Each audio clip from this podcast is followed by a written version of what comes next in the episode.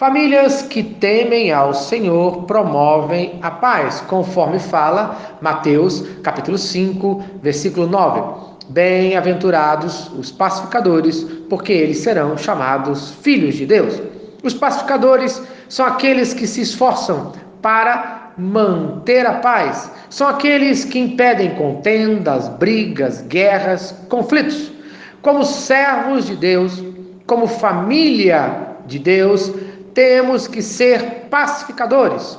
Temos que influenciar o mundo com a paz do nosso Senhor e Salvador Jesus Cristo.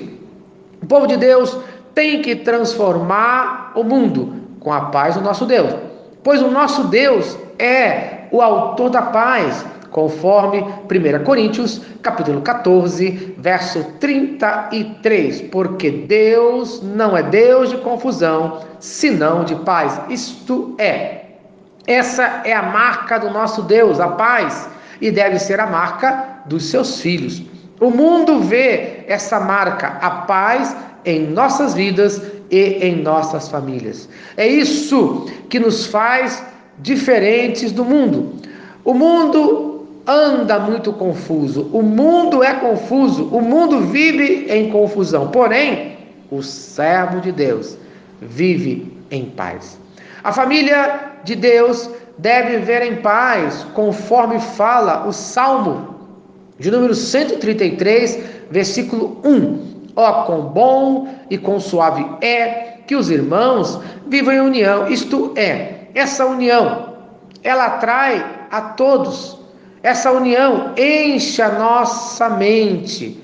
Ela é uma bênção para os de casa, pois traz união, e para os de fora, pois os atrai. Então, para que essa paz aconteça na família, ore por todos, conforme fala Filipenses capítulo 1, versículo 4, fazendo sempre com alegria oração por vós em todas as minhas súplicas, isto é, sempre apresento vocês diante de Deus com alegria em todas as minhas orações é a prova do nosso amor para com aqueles que estão ao nosso redor, pois existe prova maior do que orar por eles com alegria, pedindo paz em suas vidas? A nossa família, as pessoas que amamos, devem ser queridas em nossas orações, para que o sobrenatural de Deus aconteça em nossas vidas, em nossas famílias, ao redor de todos aqueles que amamos. Em Filipenses, capítulo 4, versículo 7 fala: "E a paz de Deus, que excede todo entendimento, guardará os seus corações e as suas mentes em Cristo Jesus. Amém." Preste atenção, a paz de Deus é diferente do mundo, conforme fala João, capítulo 14, versículo 27. Deixe-vos a paz, a minha paz vos dou, não vou lá dou como o mundo a dá.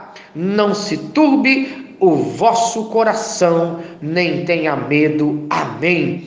A verdadeira paz não se encontra na ausência de conflitos não se encontra nos tratados de paz dos homens, mas vem de Deus. Essa paz não pode ser explicada, pois a paz de Deus manterá seguro o nosso coração, isto é, as nossas emoções, manterá seguro a nossa mente, isto é, o nosso intelecto. Por quem? Por Jesus Cristo.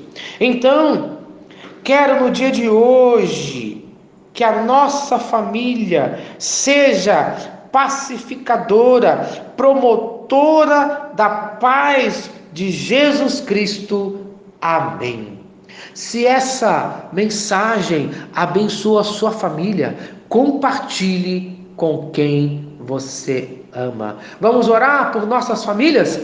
Senhor Jesus, abençoe as nossas famílias, promovendo a paz dentro dos nossos lares.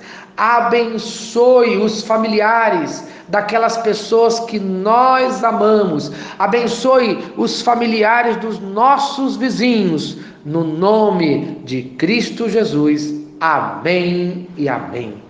Eu sou o pastor Eloy, sou pastor da primeira Igreja Batista em São Miguel Paulista, localizada na rua Arlindo Colasso, número 85, no centro de São Miguel Paulista, São Paulo. E lembre-se, Deus no controle sempre.